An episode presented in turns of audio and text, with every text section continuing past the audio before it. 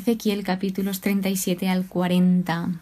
Hubo un momento en la historia de Israel donde llegaron a dividirse en dos reinos, que uno era el reino de Israel y el otro era el reino de Judá. Sin embargo, ahora mismo nos encontramos en un punto de la historia donde se vuelven a reunir, Dios los vuelve a juntar. Y esto es lo que hace el Señor. Él lo que quiere es que seamos uno, que estemos juntos, lo que divide no viene del Señor. El capítulo 37 es bastante famoso y es una visión que tiene Ezequiel donde Dios lo lleva por un valle donde está repleto de huesos secos. Entonces el Señor lo que hace es preguntarle que si podrían vivir esos huesos, esto a Ezequiel, a lo que Ezequiel le responde Señor Yahvé, tú lo sabrás se ve aquí esa confianza y esa esperanza que tenía Ezequiel en Dios, porque ¿quién mejor que él sabía si esos huesos o no podrían revivir? Por lo que el Señor empieza a explicarle toda esta visión de los huesos secos que simbolizan a toda la casa de Israel. Y lo que dice Dios es que iba a infundir en ellos un espíritu nuevo que les haría vivir. Lo primero de todo, remarcar la obediencia de Ezequiel hacia Dios, porque si el Señor le decía haz A, Ezequiel hacía A, y sin preguntar ni sin cuestionarlo ni nada. Entonces Ezequiel hace lo que Dios le dice y lo que iba sucediendo es que primero se iban recobrando los nervios, la carne y la piel en esos huesos, pero lo que sucedía es que no había espíritu. Por lo tanto, Luego volvió a hacer lo que Dios le mandó y el Espíritu entró en ellos. Por último, lo que dice es que revivieron y se pusieron de pie, y que eran un ejército enorme, inmenso. Luego prueba que Dios escucha y Dios está diciendo lo que decía la casa de Israel, y era que no tenían fuerzas, que no tenían esperanza, que iba poco a poco menguando. Así que lo que Dios les da es esa esperanza en la desesperanza, en la desesperación, por lo que viene una restauración. Tras esto, Judá e Israel vuelven a ser una sola casa. Habla metafóricamente diciendo que junte una vara con otra, representando cada una una Judá y otra Israel, las junta y son una. Vuelve a decir que los pondría a salvo y que ellos serían su pueblo y que él sería su Dios. Mi siervo David reinará sobre ellos, será su príncipe eternamente, será el único pastor que tengan. En el capítulo anterior vimos ese contraste entre un mal pastor y un buen pastor. Habla sobre la alianza de paz, la alianza eterna con ellos. El Señor hizo ese pacto con su pueblo, no lo hizo él solo, sino que él quería establecer ese pacto, esa promesa, esa alianza con su pueblo. Mi morada estará junto a ellos se observa cómo el Señor siempre quiere estar en contacto o siempre quiere estar presente, esa presencia del Señor con su pueblo. El capítulo 38 se titula Contra Gog, rey de Magog, y este capítulo tiene rasgos apocalípticos. Gog era un personaje ficticio, un prototipo del bárbaro conquistador que un día lo que iba a hacer era infligir a Israel las últimas pruebas.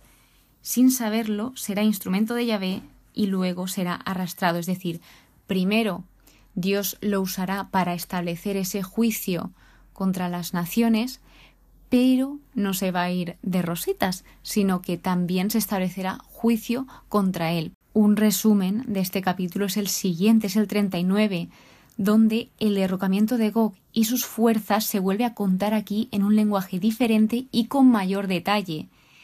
Esto es típico de la poesía hebrea y del tipo de escritura semipoética que se usa en estos oráculos. Él es aficionado, Ezequiel, a la repetición y se deleita en volver a declaraciones previas y ampliarlas, aunque el resultado sea destruir todo sentido de disposición consecutiva. Es decir, que se está repitiendo para aclarar diferentes conceptos que tal vez nos hayan entendido o simplemente para dar más plenitud a lo anterior. Así que este vuelve a hablar sobre el juicio, se advierte, se anuncia ese juicio y cuando este sucede, indica que estará por el valle de los Oberín, y este sería el sepulcro de Gog y su ejército. De modo que, tras suceder todo esto, la tierra debía ser purificada, debía limpiarse. Le sigue la conclusión, que son del versículo 21 al 29, donde es un resumen de la enseñanza de Ezequiel, que quiero destacar los dos últimos versículos, el 28 y el 29. Y sabrán que yo soy Yahvé su Dios, cuando, después de haberlos desterrado por las naciones, los reúna en su tierra, sin dejar allí a ninguno de ellos. No les ocultaré más mi rostro, pues derramaré mi espíritu sobre la casa de Israel. Aquí está hablando de la restauración y de esa gracia de Dios y misericordia que Él tiene con su pueblo, que a raíz de todo lo que le han hecho, Él sigue siendo fiel a sus promesas. Por consiguiente, se abre la Torah de Ezequiel, que ésta comprende de los capítulos 40 hasta el 48, hasta el final del libro. Y lo que hace es presentar un proyecto de restauración religiosa y política de Israel. Todo esto viene a Ezequiel con sobrecogedoras visiones y lo curioso es que hay muchos detalles, hay muchas particularidades que dicen, no se sabe si estaba hablando del nuevo templo cuando viniese la restauración de Israel o algo que simplemente le dio el Señor como visión a Ezequiel. No está muy claro. Entonces, aquí lo que hace es, en esas sobrecogedoras visiones, un hombre, un ángel, un tipo de guía, que parecía de bronce, tenía en la mano una cuerda de lino y una vara de medir, y le dijo a Ezequiel que mirase bien, que escuchase atentamente y que prestase atención a todo, que enfocase todos sus sentidos. Vaya. Has sido traído aquí para que yo te lo muestre. Comunica a la casa de Israel todo lo que vas a ver. Por lo tanto, aquí empieza y lo lleva por todos los sitios. En este capítulo 40 lo lleva por el muro exterior, por el pórtico oriental, por el pórtico septentrional, el pórtico meridional, que este estaba en el lado o hacia la dirección del mediodía, el atrio interior, más pórticos, anejos de los pórticos, les va indicando las mesas que tiene que haber en cada sitio, para que era cada mesa, una para el sacrificio expiatorio, otra para el penitencial, también explica los sacerdotes que cumplen el ministerio del templo y diferencia a los hijos de Sadoc y a los hijos de Leví, que los dos iban a servir a Yahvé, pero cada uno de manera diferente. Este capítulo 40 está repleto de detalles, medidas, etc.